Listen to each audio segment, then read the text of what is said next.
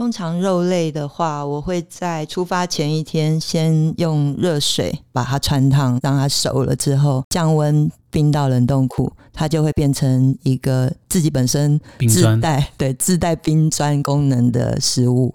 你可能在第一天晚上，你就可以享受有肉比较丰盛的晚餐。那之后的第二或者是比较长天数的，你就以干燥食物为主。比较好保存，然后又轻量化。嗯，第一天就吃的像国王，把最重的东西都吃完，然后最后一天吃的像乞丐，下山就等着吃大餐。没有，吃的像乞丐，可是你的内心是像国王一样。哦，对。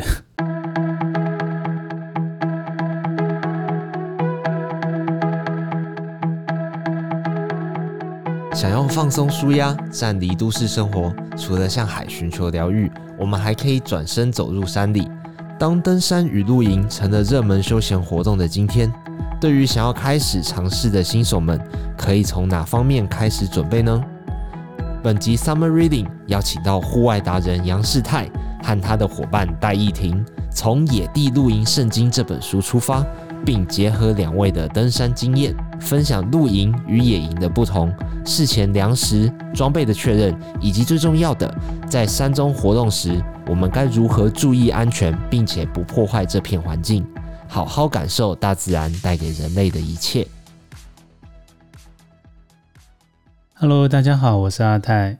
大家好，我是呆呆。很高兴也很荣幸能在成品的 Summer Reading 为大家针对《野地露营圣经》这本书的内容做一些分享。《野地露营圣经》的作者是美国人，一位资深的户外活动爱好者。他曾经担任户外杂志的编辑，所以他涉猎的活动很广，像是露营、健行、钓鱼、划船，甚至是台湾比较少见的狩猎，非常典型的一个户外人。所以他写这本书的目的是希望大家可以多了解户外活动，多学习相关的知识，让你对野外的恐惧跟不安变成一种对大自然的热爱。但因为它的场景是设定在美国大陆，跟台湾的户外环境有一些差异。所以我会依照自己海内外践行的经验，将本书浓缩为三个单元。第一个单元讲如何在野外过夜，第二个单元讲户外的料理，第三个单元讲如何去规划户外活动以及过程中你要注意的事项。希望大家听过之后，可以如同作者希望的，不要害怕野外，我们可以了解它、尊重它，然后享受它。那接下来我会从第一个单元，也就是户外过夜开始讲。在户外过夜其实就是露营。那在台湾呢，露营一般指的是开车到定点的付费营地露营。但其实广义来说，只要你是在户外过夜，都算露营。无论你是在付费的营地，或是在荒郊野外，都可以算是露营的一种。但是在荒郊野外啊，没有厕所、没有供电，或者是没有人工设施的地方，通常叫做野营。例如，有些人他会开车到林道的深处去野营。或者是爬山的人，在一个纵轴的行程里面，在山上扎营。在户外过夜的形态很多元，所以我在这个课程呢，会把重点放在登山者的重装健行。也就是说，登山者必须自行背负所有的装备，用徒步的方式进入山区，路线是步道、林道，或者是深入荒野的山径。短可能两三天，长可能一个礼拜，在没有任何补给跟外援的情况下，安全舒适的完成一趟户外行程。那如果要在山上过夜，我们需要哪些装备呢？其实可以从三大装备系统来说起，也就是英文所称的 The Big Three。那第一个是背负系统，也就是背在身上的背包，它可以分成单日包或多日包。单日包顾名思义就是用在当天来回的行程，多日包是用在多天数的纵轴行程。一般如果你要装进所有的装备，背包的容量大概介于四十五公升到六十公升之间，但我觉得背包其实不需要太大，除非你是向导或者有特别的需求，不然对刚入门的人来说，一个太大的背包很容易会装太多不必要的东西，徒增很多重量之外，也会拖累身体，让行程变得很痛苦。所以一开始我建议控制在五十公升左右就好，然后选择体积小又轻量的装备。把它打包进去，可以训练你打包的能力，也可以学习取舍。那此外，我们也会有一个基本的数字，叫做基本重量，英文叫 base weight，就是你去掉燃料跟水，还有食物的重量之后，尽量控制在七公斤左右的重量。所以，像我们之前在美国纵走 PCT 太平洋无极步道的时候，一开始我们就是以七公斤为目标去打包自己的行李。那后来我们随着经验的累积，体力的增加，我们慢慢把重量从七慢慢减到六，减到五。像呆呆那时候大概就只有四公斤多左右，那我大概是五到六公斤之间。第二个是睡眠系统，简单来说就是睡袋跟睡垫，它相当于你在家里使用的棉被跟床垫。但我们其实毕竟无法把整套寝具背在身上去爬山嘛，所以必须使用登山专用的羽绒睡袋。那羽绒睡袋它是用天然的鸭绒或者是鹅绒去填充，那利用那个蓬松绒毛制造的空间，把身体产生的热能锁在睡袋里，把外部的冷空气隔绝在外。那选择睡袋它有几个基准，重量呢，或者是蓬松系数。或者是它的体积，一般我会建议购买你的蓬松系数大概介于七百到八百之间的就可以。那重量控制在八百公克，不要太重，因为太重就显得会太大，你光是一个睡袋塞进背包可能就塞满了。那舒适温度是说这个睡袋。它标准的温度是可以控制在几度？除了舒适温度之外，还有极限温度，就是最冷最冷，它可以承受到几度的低温。那我建议大概是负一到负三的舒适温度是 OK 的。但我个人建议，因为睡眠品质非常重要，你睡不好，隔天就会爬山爬得很累，所以我的原则是越暖越好。大概我们都会选择到负六或者是负九才能应付冬天高海拔山区的行程。但是如果你要又轻，然后又要保暖，代价就是价格比较贵。所以通常你要预设八千到一万五之间的预算去购买你的睡袋。虽然不是很便宜，但是好好保养，你大概可以用一个五到十年左右的时间，是很值得投资的装备，而且。当你只要在山上冷过一两次之后，你会发觉花钱买一个好的睡袋是非常重要的。像一般我的睡袋，我通常睡负一到负三度就可以很舒适，甚至我可能会踢被子，觉得睡到很热就把睡袋打开来。但呆呆他比较怕冷，所以他可能需要负六到负九的温度，他才觉得睡起来比较保暖。但睡袋的保暖的数值比较像是参考的，因为每个人承受寒冷的能力不一样，所以必须自己亲身去体验尝试之后，才可以知道说你大概适合什么样的睡袋。那如果你不小心买到不够暖的睡袋，其实也有解决的方法，你可以再买一个睡袋内套去增加你的温度，或者是你买一个睡袋外面的外套。简单来说是这样，它可以再增加你的保暖度，也可以保护你的睡袋。我可以补充，好啊，就是。如果睡袋已经带了，你觉得够暖的，可是到山上遇到实际的状况还是不够暖的话，通常我们还会把防水袋还有用不到的很多的袋子全部都垫在你的背部下方，因为会冷的话，主要是因为你背部接触地面，夜晚的时候土地里面的湿气上来，所以你身体会直接感受到寒冷。那基本上腿部以下是比较不会像上半身那样接触地面，面积比较广，所以你把防水袋那些集中放在你的背。这样也可以隔绝直接接触地面的湿度。大家讲得很对。那所以除了睡袋之外，我们还需要购买的睡眠系统，其中一个就是睡垫。然后大概可以分成充气式跟泡棉式。它的用途就像呆呆刚刚讲的，是隔绝地面的湿气跟寒气，是如果你想要好好睡觉的一个很重要的装备。那充气睡垫顾名思义，就是把气充饱之后就可以使用。它的优点是它体积很小，重量很轻，携带很方便，而且它可以有比较厚的厚度，通常五到八公分，甚至有到十公分的款式，舒适度是比较高的，就像你在家里睡独立桶睡垫一样。但缺点是它比较薄。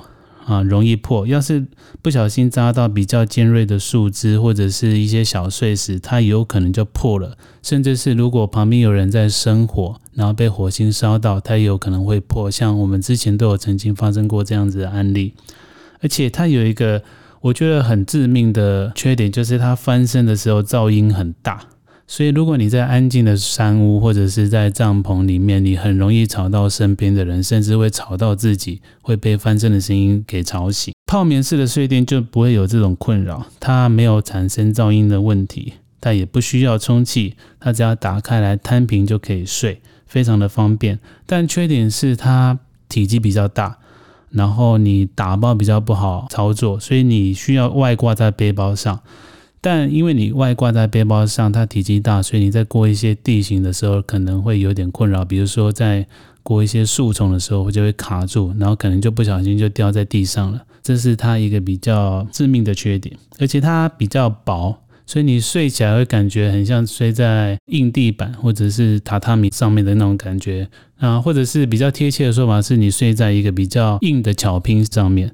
所以你要充气睡垫还是泡棉睡垫，其实看你平常的睡眠习惯来做决定。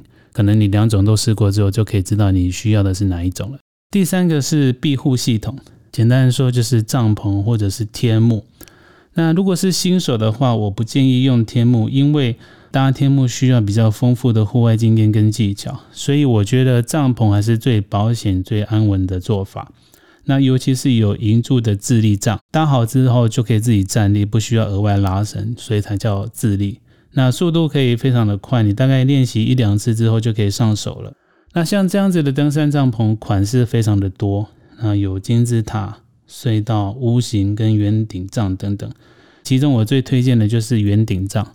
你只需要用两根银珠就可以把它搭好了，速度快，结构稳，抗风，而且它的选项也是最多的。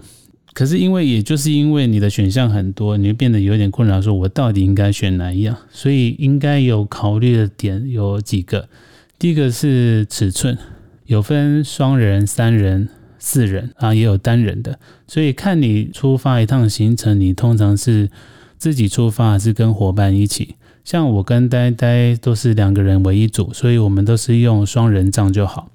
那也有人说你可以双人睡三人的，你室内空间会比较充足，除了两个人睡觉的空间，你还有放背包跟装备的空间。但我跟呆呆都不是身材很高大的人，所以我们都把背包放在脚边，然后两个人去挤双人帐，重量比较轻，体积也比较小，是比较适合我们的方式。但适合我们不见得适合大家，所以在选择登山帐篷的这个尺寸的时候，大家可以去斟酌一下你真正的需求是什么。那除了尺寸之外，还要看帐篷的重量跟收纳体积，还有材质，算是比较需要花心思挑选的装备。重量我一般建议是大概控制在一点五公斤左右的帐篷。这也是科技逐渐发达之后，我们的帐篷重量也从以前那种一二十年前那种三四公斤那种重量，逐渐降到一点五公斤，算是一个普遍大家都可以办到的重量。那一点五是指双人帐的重量，那也有更轻的，像那种超轻量帐篷，我们有一顶轻量帐篷是三人帐，它重量只有七百克。那我们另外一顶双人帐也是轻量的，它就有一点七，这中间是有一段差距的。可是轻量帐它有它搭设的技巧，也有它的一些缺点，所以你在购买之前，我觉得还是先从一般的尼龙帐开始着手就好了。那因为登山帐篷的价格比较高，所以对新手来说，它可能不是你刚入门就会用到的，因为你初期还是以住山屋为主的行程嘛。但其实我建议早一点买一顶帐篷，因为你在户外用一顶帐篷，就像你拥有自己的家，你不再是无壳蜗牛了。那你在挑选行程呢，也会比较有弹性，不用局限说我一定要住山屋或者是抽山屋，因为在台湾你要抽到山屋，尤其是热门路线是非常困难的。只要找到合适的营地就可以过夜了，是一个解禁的一个非常自由的一个装备。我觉得帐篷能够很快搭设好很重要。我记得我们在华盛顿遇到连续的大雨，每天几乎都是在大雨之中搭帐，有时候那个雨量还有整个地形环境。就是限制很多，那要怎么样可以让自己赶快进入到帐篷里面，赶快把身体的温度还有湿掉的衣服弄干，是在高山上很重要。我记得那时候我们搭帐的速度超快，两分钟之内先把帐篷给撑起来，然后我们就进去，赶快把身上的湿衣服给处理弄干。没有在山上失温，制造更多的危险。所以帐篷能够快速搭好，这一点我自己觉得是相当重要的。帐篷要搭快或慢，其实就是经验的累积啦。那我相信经验累积之后，不管什么样的帐篷，你都可以用的很得心应手。而且第一次拿到帐篷，千万不要到山上湿地的时候才去搭它，一定要在出发之前，在家里面或者到附近的公园就一直练习到熟练。嗯。对，因为像我们有时候跟朋友出去爬山，那都还是会发现他在搭帐篷的时候有一些错误的地方，比如说银钉的打法不对啊，或者是帐篷内外帐搭反了，这种小状况都有可能会发生。所以买了帐篷不要把它一直放在家里，就是偶尔要把它拿出来稍微使用一下，练习一下。我记得我们刚开始在 PCT 的时候，最开始是用那个轻量的帐篷，就是你刚刚讲的七百公克的轻量的帐篷。那那个帐篷它其实是要很依赖。登山杖，它不像一般的帐篷，它会有营柱，它是需要用登山杖，所以在总重量的部分，它其实是扣除了营柱的部分。我记得我们那时候遇到一个状况，就是营地的选择就很有限制。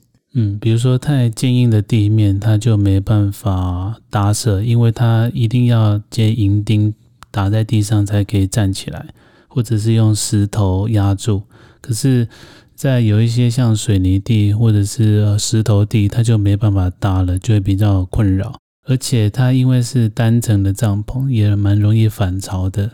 但我觉得其中一个我们遭遇最大的危机是我们在南加州的沙漠地带的时候，也有一天晚上，因为风很大嘛，它是一个很广阔的沙漠，然后风非常的强，我们在一个风车下面搭帐篷。那半夜的时候，风实在太大了，竟然把我们的登山杖吹断了。所以我们半夜就紧急补救，再补另外一根登山杖，把它撑起来，然后度过那一晚。行程后来我们又换成另外一个比较标准的双人圆顶帐，那它的防护性就会好一点，不管刮风下雨或者是下雪，它都可以安然的度过。所以。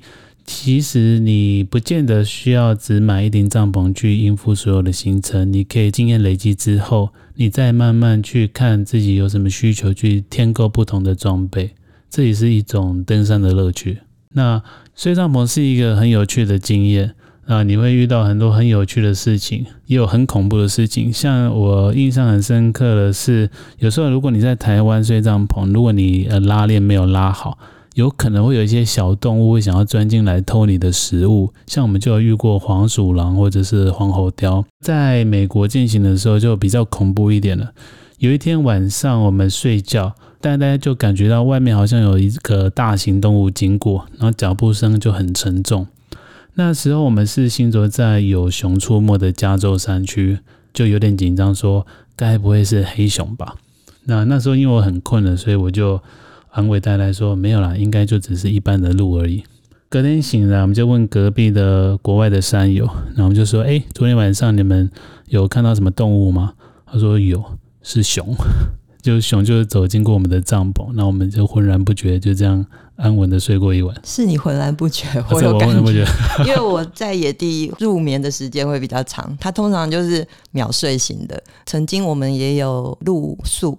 就是没有搭帐篷，我们就直接睡在野外、户外，睡垫跟睡袋摆着就睡。然后远远的你就听到，那是麋鹿吗？还是、嗯、对大型的大型？我们其实没有看到它，对不对？但它的脚步声非常的沉重，就我觉得其实那个感受非常的美妙。就是你在那样子的很宽广的环境之中，然后你听到有别种动物跟你一起在这个环境生活，那个感觉非常非常的棒。然后看着天空，看着满天的星星入睡，就是我真的很推荐大家在户外，然后有机会的话可以用露宿的方式过一夜。那前提是天气要好。对对，天气好，不然突然下雨就很也很麻烦。当然，第一个是天气好嘛，干燥，干燥，比较平坦，然后附近没有可能会倒下来的枯树。嗯，就是尽量要避开。就是如果下雨的话，它有可能会。呃，有流水经过，所以你在有坡度的地方扎营，就要去注意到这一点。你可能事先要挖好一个排水沟，在有可能下雨的状况下，把水排走，不要从你的帐篷底部流过，不然你有可能没有搭好，然后营钉松脱，你就飘到不知道什么地方。对，然后当然，我觉得野生动物，尤其是巨型的野生动物的潜在的危险也是蛮重要的，尤其是像在熊的地方，通常你就是把食物放远一点，有味道的东西放远一点，尽量不要在你睡觉的周围有食物的味道，吸引动物过来。我真的很推荐大家一定要体验一下在野外露宿的方式过夜，但是野外露宿还是有一些潜藏的危机，还是要提醒一下大家。那挑选这三个系统之后呢，其实还有另外两个我觉得也很重要的系统，那就是你穿在身上的衣着系统，还有你拿来煮饭的炊事系统。衣着系统就是身上的穿着，从内裤、袜子、上衣、裤子、外套。它都有它选购的学问，一般我们都用洋葱式穿法来称呼它，也就是底层、中层跟外层这三层的穿法。底层是排汗衣，它可以说是最贴近皮肤的那一层，算是你的第二层皮肤，是最重要的。你基本上一个三天两夜甚至五天七天的行程，你穿着就不会脱掉了。如果你不怕臭的话，那它负责的功能是排汗、透气。然后或者是防晒。如果你怕臭的话，你可以有几种选择。你可以用美利诺羊毛的材质的底层衣来当做你的行进间的底层，它有抗菌防臭的功能。第二种选择就是聚酯纤维或尼龙的衣服，它也有很不错的效果。那千万不要尝试棉质的衣服。那为什么不要棉质的衣服？是因为棉质衣服它很不容易干，但你在大量流汗之后，它就会残留在你的衣服的布料上面。只要风稍微吹一下，你可能就会感冒了。而且棉质的衣服它因为有汗水残留在上面，很容易变得很臭。你不需要走完一天，大概半天的时间。呃，就可以闻到一个很浓的味道。那其实对自己跟对你身边的伙伴都是一个很不好意思的一件事情，所以尽量不要穿棉质的衣服。那底层之外，第二层是中层，就是你穿在底层外面跟外层中间的那一层，它的作用是保暖。你可能在行进间不会穿着它，可是你会在休息或者是在扎营的时候才会穿上它。它大概可以分成。刷毛、化纤跟羽绒三种系统。刷毛就是它透气性比较好，然后羽绒是保暖度最高。可是它如果遇到湿气或是淋到雨，它就失去保暖的作用。那化纤是介于中间的，它即使湿了都还有一定的保暖效果，可是它的保暖效果又没有羽绒那么好，所以这也是要大家去斟酌，看你适合哪一种的。那最外层就是风衣跟雨衣，用来防水跟防风的。在一个多天数的行程中，这些服饰都是缺一不可，都有它的重要性。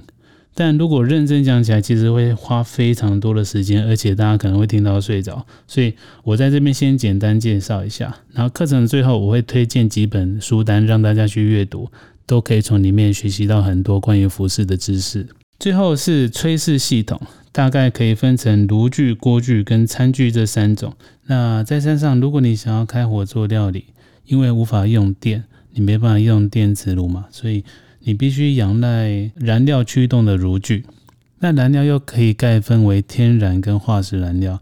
那所谓的天然燃料，它就是路边你可以采集到的可燃物，举凡木材、松果、树叶、枯枝，只要能够点得起来都可以烧。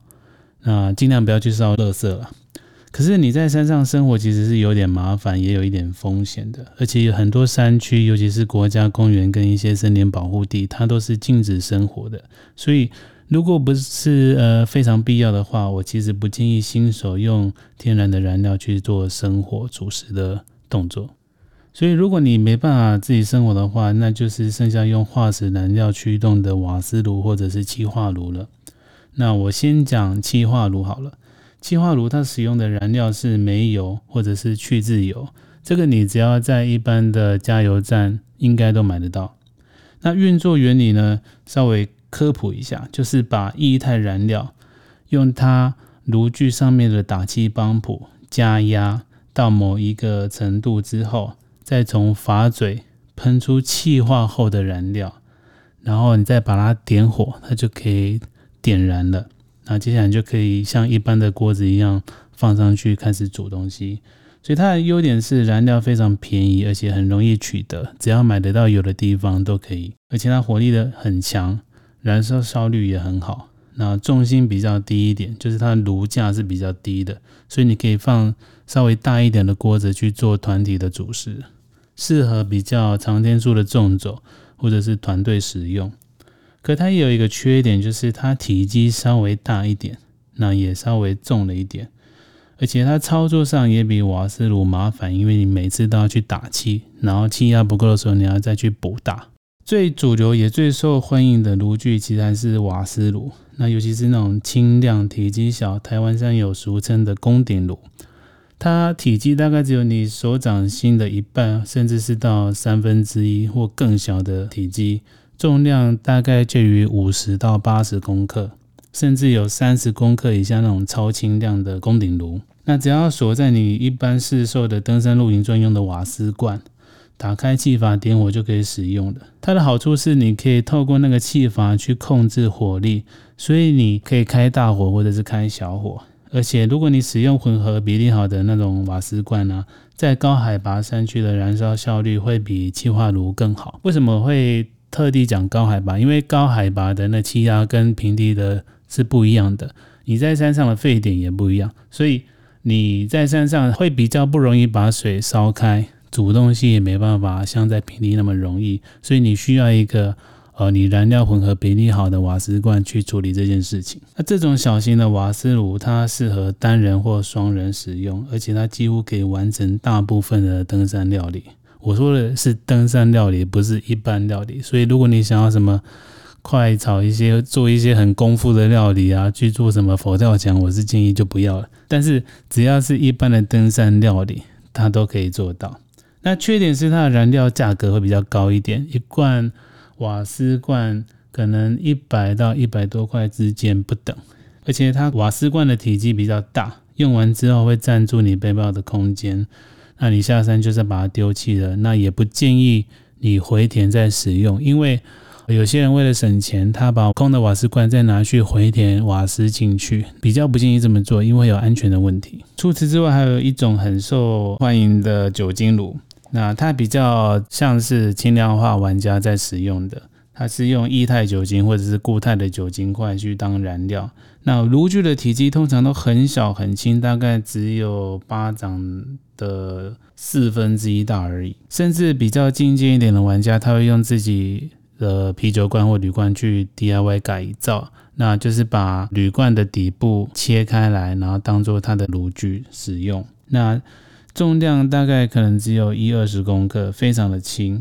可是酒精炉的缺点是很怕风吹，它稍微可能大风吹一下，它就会熄灭了。所以你另外还要再用一个挡风板去遮蔽，而且它燃烧效率没有瓦斯炉跟气化炉那么的好，因为我实际测试过。如果你用相同重量的瓦斯跟酒精，瓦斯罐它可以烧大概十五到十八公升的水，酒精炉只能烧七到九公升，只有一半的数字。所以如果是长天数的行程，你反而要携带更多的酒精，那这中间的重量差还不如你回头去使用宫顶炉搭配瓦斯炉，这样子效率会比较好。那相对炉具。锅具跟餐具的选项就简单很多。以材质来说，铝合金跟钛合金是两个主流。铝合金很便宜耐用，那钛合金是非常的轻，两种都有各自的支持者了。那以我个人来说，我偏好使用轻薄的钛合金，因为我主要的考量还是重量。至于要多大的容量呢？这要看你平常上山习惯吃什么样的食物，以及你必须为几个人料理来做抉择。以我跟呆呆为例，因为我们都是两个人为一组，所以都是准备双人份就好。所以最常使用的容量是大概是一千四百毫升的锅子。因为如果是煮泡面的话，两包面大概需要九百到一千毫升的水，加上面的本底跟配料，所以一千四百毫升的锅子才不会让水溢出来。如果要单纯烧开水去吃干燥饭，或者是你泡一些饮料，比如说像茶或者是咖啡。一千四百毫升的锅子也绰绰有余，多烧的水你就放着在那边放凉，隔天可以继续当行动水来使用。那如果是个人的话，我觉得大概六百到九百毫升的锅子就好了。此外，一般登山锅具的锅盖它都会设计成小型的煎锅，所以你要拿来煎香肠或者荷包蛋都可以，或者是炒个青菜可能也可以。但是只要有煎东西，我觉得锅子就会很难洗，因为就有油啊，或者是可能会煎到焦掉，是很麻烦的。那如果你在山上，你的杂音点或者你在煮饭的旁边没有一个可靠的水源的话，洗锅子是很麻烦的，而且也不建议你直接拿锅子去水源洗，因为会造成污染。所以一般我会觉得尽量简单就好。你要考量的是你清洁的问题。所以我们最常吃的就还是泡面，因为你吃完之后，你只要加一点热水，把残渣稍微摇一摇、洗洗喝掉，剩下的一些油污，你用一张面纸稍微擦拭一下，它就可以变得很干净了。那讲完炉具、锅具跟餐具，我接下来想要讲的是，你该怎么去准备你的粮食。那粮食有分成两种，一种是主食，就是你早中晚餐要吃的；另外一种叫行动粮。顾名思义，它就是在行进过程跟行动过程中，你需要补充热量的零食。因为行程的规划，登山者的早餐通常是凌晨就要准备，可能是两三点左右。因为你需要去看日出，而且大家也习惯早一点出发，早一点抵达，就是大家说的宁愿摸早黑，也不要摸晚黑嘛。所以早上出发的时候，通常都很仓促。你在一个很不是很清醒的状态去准备早餐，然后此外你还要收帐篷、收装备，所以我们习惯在早上吃可以快速完成的类型，像是燕麦粥或者是鸡丝面，你只要加一点热水，它就可以吃了，或者是你干脆就吃面包或干粮。那午餐我们通常也是吃干粮，一来是你在路上不见得有足够的水源，或者是你身上没有足够的水去煮。二来是你在行进间开火料理是有点花时间的，为了早一点抵达目的地，我们尽量午餐可以快速解决，所以也都是以干粮跟面包为主。至于晚餐，我们就可以吃好一点了，因为你已经不需要再往前走了，你在休息的状态下比较有余裕的时间去料理食物。那也为了犒赏一天的辛劳，所以大家也会愿意在晚上多花一点心思，所以粮食的选项就很多元了。吃饭呢，吃面、吃肉都可以，想吃什么都行，取决于你可以背多少重量。那有些人会想要在山上吃大餐，所以会他愿意多背一点东西，只求可以满足他的口腹之欲。毕竟你在山上走了一整天，你可能会消耗四千到六千大卡，甚至更高。如果是平常的状态，你要吃好几个便当才可以补得回来的消耗量。是非常惊人的，但我跟呆呆并不是很急着想要在山上享受的人。我们原则是，你要享受的话，下山再说；你要吃什么大餐，就下山再说。所以山上饮食是以恢复体力为优先考量，呃，尽量简单、清爽、好消化，不要造成负担的。只要能不饿着肚子睡觉，吃什么都可以。所以我们会把重点放在行动粮上面。行动粮呢，这是一个在采购上很有乐趣的一件事情，因为平常可能为了体重管理，你不会想要去吃一些热量很高的零食。那在爬山的过程中，你就可以把这个罪恶感降到最低。你可以尽量选择你想要吃的任何零食、糖果，只要你背得动、背得上去，就可以把它带上去，好好的享用。那也许会有人疑惑，除了自己携带食物上去之外，你在山上，有办法自己采集吗？甚至是你有办法打猎吗？这个我必须要说，在台湾其实是禁止狩猎的，除非你是原住民，你有执照，你有猎枪，你才可以去做狩猎的行为。不然，一般人你可能要在某一条溪流钓鱼都可能是禁止的，因为有一些流域它是禁止溪钓的，所以尽量是自己携带食物上去。除非你是在求生的状态下，你必须采集，那你可能就要学习去辨认什么样的植物可以吃，什么样的东西不能吃。这是你在上山前，或者是你一段时间累积经验后，你必须要学习的事情。记得在 PCT 健行的时候，印象很深刻，是我们在奥瑞冈的山区，因为那时候比较潮湿了，也刚好是它莓果可以采收的季节。所以我们路上常常吃完自己的正餐之后，就会采一些路边的类似蔓越莓的东西，叫 Huckleberry，当做你的饭后甜点来吃，那也是一种乐趣。有一次我们在路边采收 Huckleberry 吃的时候，因为我记得是外国人跟我们说，不要把腰部以下腰部以下的莓果来吃。我们那时候一时之间还不太理解是为什么。结果他是说，因为有些人会在路边上厕所，所以腰部以下的有可能被污染过，所以你可能不要采集路径两旁腰部以下的莓果来吃。而且我也记得那时候很糗，就是因为听说那一段路的 Huckleberry 很好吃，所以我路上看到像 Huckleberry 的东西，我就拔起来吃。可是就觉得很苦，味道又不好，我觉得受骗的感觉。那就把这些照片都拍下来，下山之后去请教当地人，说：“哎，请问这些是 Huckleberry 吗？”然后他说：“哦，这些都不是，这些都是有毒的，你千万都不能吃哦。”但我已经吃了一堆了。对，所以你上山之前，如果那个山域有什么样子特殊的天然的食物可以吃的话，你最好在上山之前先做好功课，就是有图片或者是文字或者是插画，你都必须要事先先理解。嗯，那没有把握的话，我建议就是把体力练好，多备一点自己的食物吧。尽量不要在你不熟悉的环境采集你不熟悉的动植物来吃。对，那在保存食物其实也有一点学问。如果你是想要带一些稍微生鲜一点的食物，那你就要利用一个保冰袋去把它。包起来，但你不能用一般我们在超市采购用那种大型的保冰袋，你可能要比较轻量登山专用的保冰袋去做保鲜的处理。即使是这种比较新鲜的，可能是舒肥后的鸡胸肉或者是什么溏心蛋这一种，也尽量要在第一天就把它吃掉。嗯，对，不要遗留到后面，因为其实还是有可能变质的风险。OK，讲完了在户外过夜跟在户外料理之后，我在第三个单元要讲的是如何在户外活动。这是一个比较大的题目，那我尽量简短的讲。需要补充的地方都会在最后面的那个推荐书单里面，大家继续去自己学习。那先讲我自己是如何开始从事户外活动，也就是登山这件事情。那其实就要从十多年前讲起，因为那时候我在。台北上班是一个上班族，偶尔回彰化老家的时候，就会看到我那个在登山会活动的爸爸，他常常会去爬山，拍一些很漂亮的照片，分享给我们这些小孩子看。那印象很深刻的是，有一次我回家，发现他分享了一组照片。照片是我们父亲节送他的一个小型的数位相机拍摄的，一个很阳春的数位相机。可他拍出来的照片非常的漂亮，场景是在那个嘉明湖。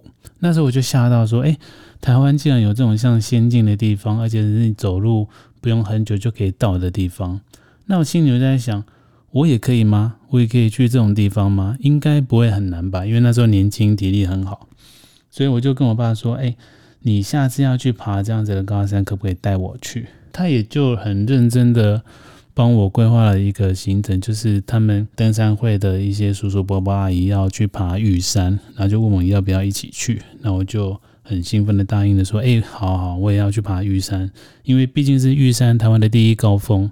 那你第一座百越就是玉山，我觉得还蛮酷的吧。所以那时候就傻傻的跟着上去了。那。什么都不懂，我爸也是那一种传统父亲，他也没有跟你讲太多，他就跟我说去买一件 Gore-Tex 外套，就这样。然后中间的一些我需要查的一些知识，我就自己上网去找。但那时候我觉得自己也是蛮笨的，并没有很认真去思考到可能的风险，所以就傻傻的上去。结果第一天就因为很严重的高山症，差点走不下去。死拖活拖走到了那个山屋之后，我就跟我爸说：“我以后再也不要爬山了。”结果睡了一个晚上，隔天哎，其实精神变好了，然后跟着他到玉山的山顶看了日出，站在台湾的最高点，感受那样子的风景，就觉得嗯，好像也蛮值得，应该可以继续爬吧。然后就这样继续爬了，爬了大概十几年，直到现在。所以我觉得。怎么样入门？怎么样开始是一个很重要的经验。假设你一开始不是一个很好的开始的话，我觉得可能会影响到后来你对这个事情的评价。像呆呆，他有他自己入门的经验，可以讲一下。我登山的起点其实跟阿泰一样，但是他是看到嘉明湖的照片，可是是先去爬玉山。我是真的报名了嘉明湖的商业队。那我其实那时候在台北是做平面设计。平常是完全不运动的人，可是就平面设计，大家知道就是很晚睡，然后那时候呃印刷厂又是二十四小时，所以几乎是日以继夜不断的一直在做啊，心情也很苦闷。所以有一次在网络上面看到了嘉明湖有人拍摄到外星人的照片。那我本身对于就是外星人啊，或者是 就是神秘事件的事情都很有兴趣。我还有加入社团，对，所以自己心里面是知道说我一定不会看到外星人，但是他总是生活的一个破口，有一个希望在那边，然后引导自己，可能可以让生活可以有更好的抒发吧。所以自己就上网报名了商业队。那我觉得。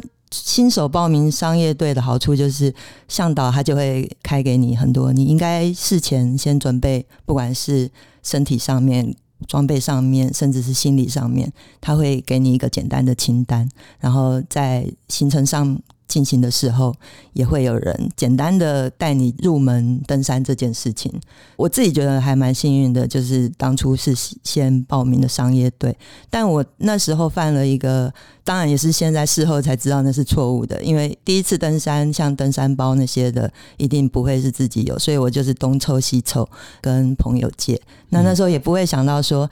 登山包会有选择上面必须要注意的事项，所以我是跟男生朋友，身形比我高大的朋友，所以我一路上最痛苦的事情就是登山包跟自己的身体不适合，这也是吃足了苦头。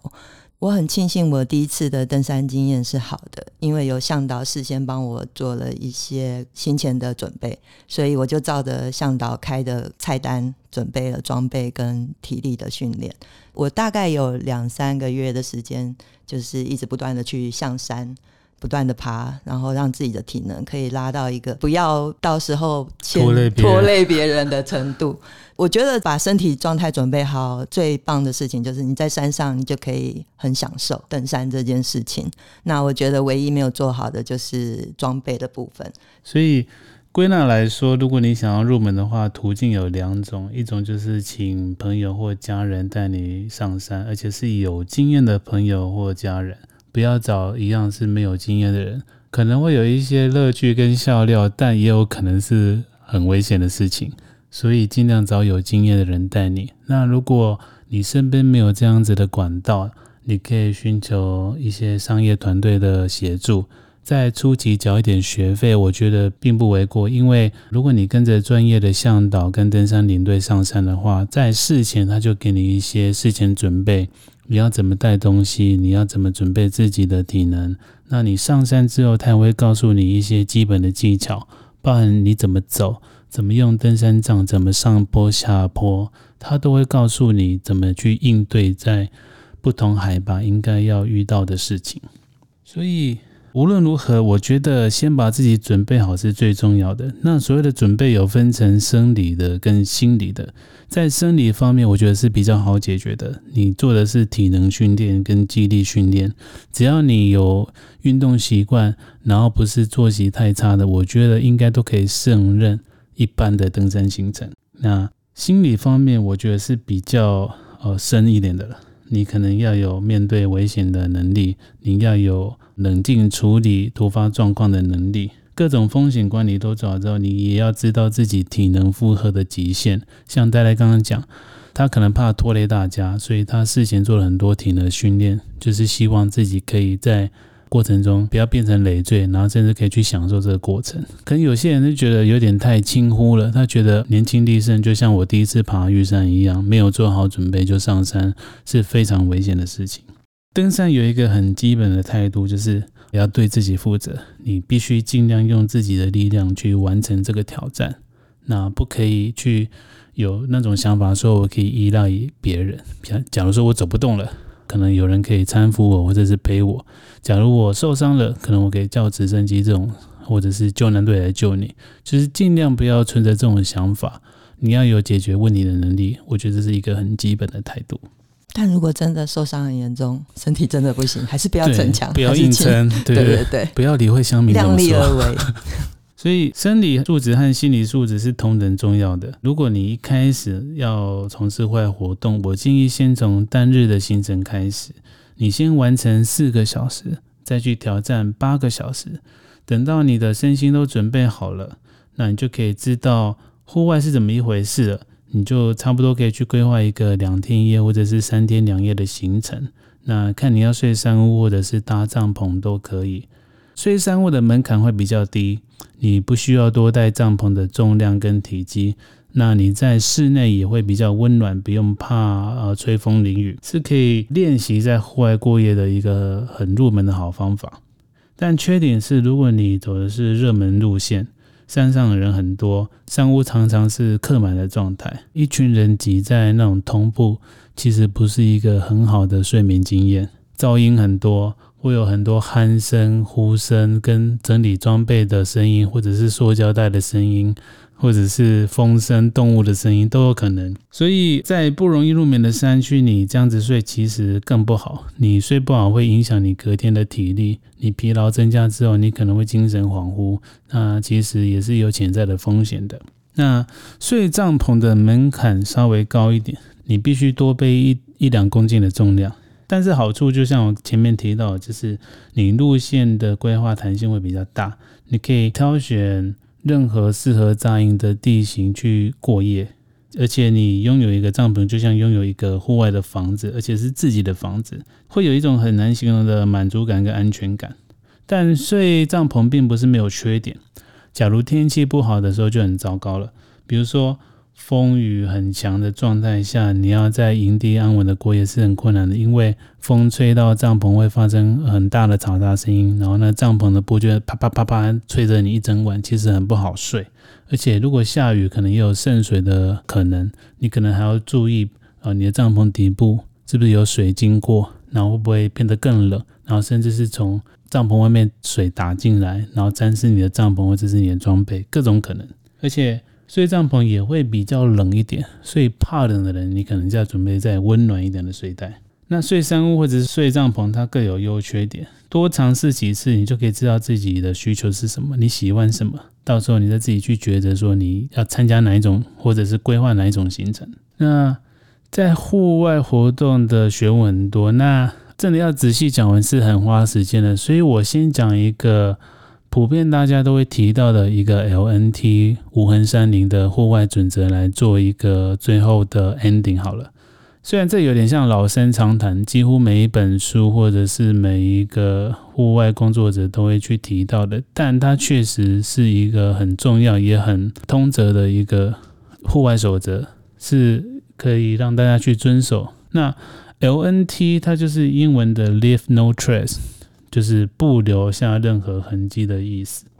为了不打扰野生动物或者是破坏自然环境，所以我们必须依照这样子的准则，把我们的足迹跟户外的冲击降低到最低的程度。LNT 无痕山林它有七个原则，它这是从国外引进到台湾的。然后在《野地露营圣经》这本书里面也有提到这七点，我就稍微条列式的分享给大家。第一点。就是充分的事前规划跟准备，就像我们刚刚提到的心理跟生理的训练与建设。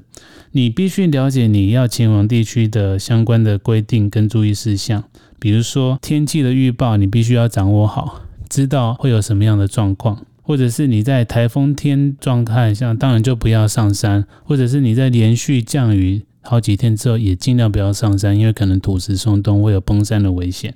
你在规划行程的时候，也尽量不要在一个很热门的时段上山，因为人多的话，可能会对呃步道的冲击会比较高一点。因为太多人去走，会有延伸多比较多的垃圾，或者是人类的足迹，或者是你排遗的问题，都有可能会影响你对这次行程的评价。所以，呃，刚开始上山，我建议你不要选太热门的时段。不要拘泥说啊，我只有周末可以使用。你是上班族，你就请平日的休假去做这件事情。我觉得那个品质会高一点。第二点，他说的是在可承受的地表健行或露营。什么叫可承受的地表？其实就是比较结实的地面或者是步道。为什么会这样讲？是因为如果你走在比较松动的步道上面的话，你有可能会破坏那个路径。这通常会发生在步道跟步道之间会有的捷径那种斜坡。如果你任意去走捷径的话，就会破坏原本的步道。那你走出来的捷径也有可能被误认成真正的步道。对路况不熟的人，他有可能就踏上你的捷径之后反而迷路了。所以尽量在一个可承受的地表去践行。那你扎营的地点也必须是尽量远离水源的，因为我们人类还是会因为各种状况制造一些不必要的废弃物，比如说你会上厕所，那你煮东西可能会有厨余，也有可能你身上使用的防晒乳或者是一些个人的卫生用品也会有残留的风险，所以呃原则上是尽量要远离水源区。那你提了水到你的营地去做使用，不要直接在水源旁边去扎营。那第三点是适当的处理垃圾，这个就是我觉得很重要的事情。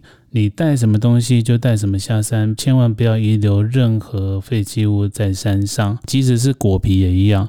很多新手都以为果皮就是垃圾，那你丢在山上就是施肥。但其实，在户外来说了，你果皮丢在高海拔的山区，它分解的速度会非常的慢，而且有可能会有野生动物去吃它，那会造成一些呃生态的问题。所以，不要去丢果皮，也不要去丢蛋壳，自己收在你自己的夹链袋里面，然后收好带下山。我想要分享一下，我们在平常讲座的时候，有一些女性的山友会问我的，就是女生生理期上山的问题。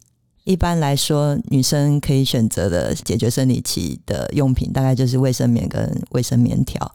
那我自己本身不善于使用卫生棉条，而且在户外的时候处理卫生棉条。我自己觉得会变成很恐怖的状态，然后户外水源取得又不容易，所以你清洁也不容易，所以我后来还是用在台湾比较习惯的卫生棉的方式。那但是注意的就是刚刚讲到的 LNT 的事情，就是你所有的生理用品你都必须要带下山。可能比方说，你可以选择，如果是有山友同行的状态之下，你可以选择用深色的夹链袋。就你比较不会尴尬，在处理废弃的卫生用品的时候，就是用呃深色的夹链袋收好，然后带下山。那第四点是，请勿取走任何属于当地的资源，包含任何东西哦。比如说，如果你是呃走走路经过一些遗迹的话，你不要去挖上面的石头，或者是去带走属于那边的东西。那也不要去任意的采集植物。或者是花朵，就是你怎么来就怎么去，不要带任何的东西走。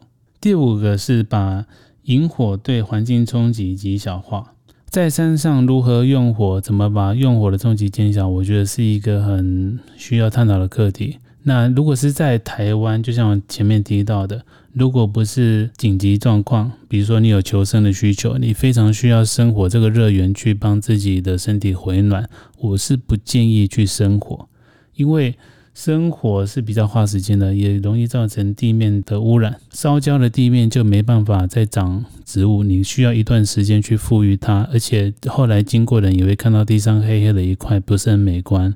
那做法你可能是可以把它尽量复原到没有烧过的痕迹，可是它终究是一种破坏。所以我觉得，如果不是必要的状况，尽量不要去生火。那如果要生火，要把那个痕迹尽量复原到没有生活的状态。第六点是尊重野生动物，在山上看见野生动物是一个很奇妙的经验，你会想要接近它，你会想要去观赏它，甚至是触碰它。可是这都是尽量要避免的。你可以远观。可是，当你到某一定距离之后，你其实是在打扰它，你有可能会引起它的某一种反应。那其实是尽量不要去干扰它们的生态，因为大家常说，我们走到山上就是客人，他们才是主人。那进到人家的居住范围，应该要尊重他们的生态习惯，不要去打扰。第七个是尊重其他的山友。然后尊重大家，在山上也是一个个体，你不要去干扰到别人。比如说，有些人他可能会想要边走边放音乐，那如果音乐你自己听就 OK 了。可是如果你会干扰到别人，我就觉得不是很好。或者是，呃，你在营地里面，你很早起，你想要大声的唱歌或做运动，我觉得也不大好，因为有些人可能都还在睡觉。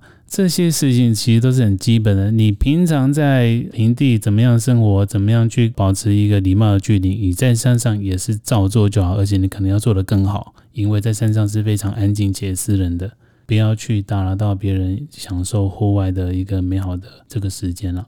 OK，最后呢，碍于时间不够，以上分享的内容我觉得都还算是很基础的户外知识，所以如果你对登山露营有兴趣，然后想要学习更多的话，以下我可以推荐一些书单，让大家继续进修。除了《野地露营圣经》这一本书之外，我觉得由日本作者或是台湾作者所撰写的书，可能会更符合台湾的户外环境。所以第一本我想推荐的是由日本的作家所写的《山道具》，然后它的副书名是《二十种必备登山装备的挑选跟使用法》。那我觉得非常受用。虽然我自认对户外装备已经有一定程度的了解，但偶尔还是会翻一翻它里面提到的内容。那其实每次都有一些新的学习跟吸收。第二本我想要推荐的是台湾团队出版的《图解登山圣经》，那副书名是《第一本真正适合台湾登山的入门百科》。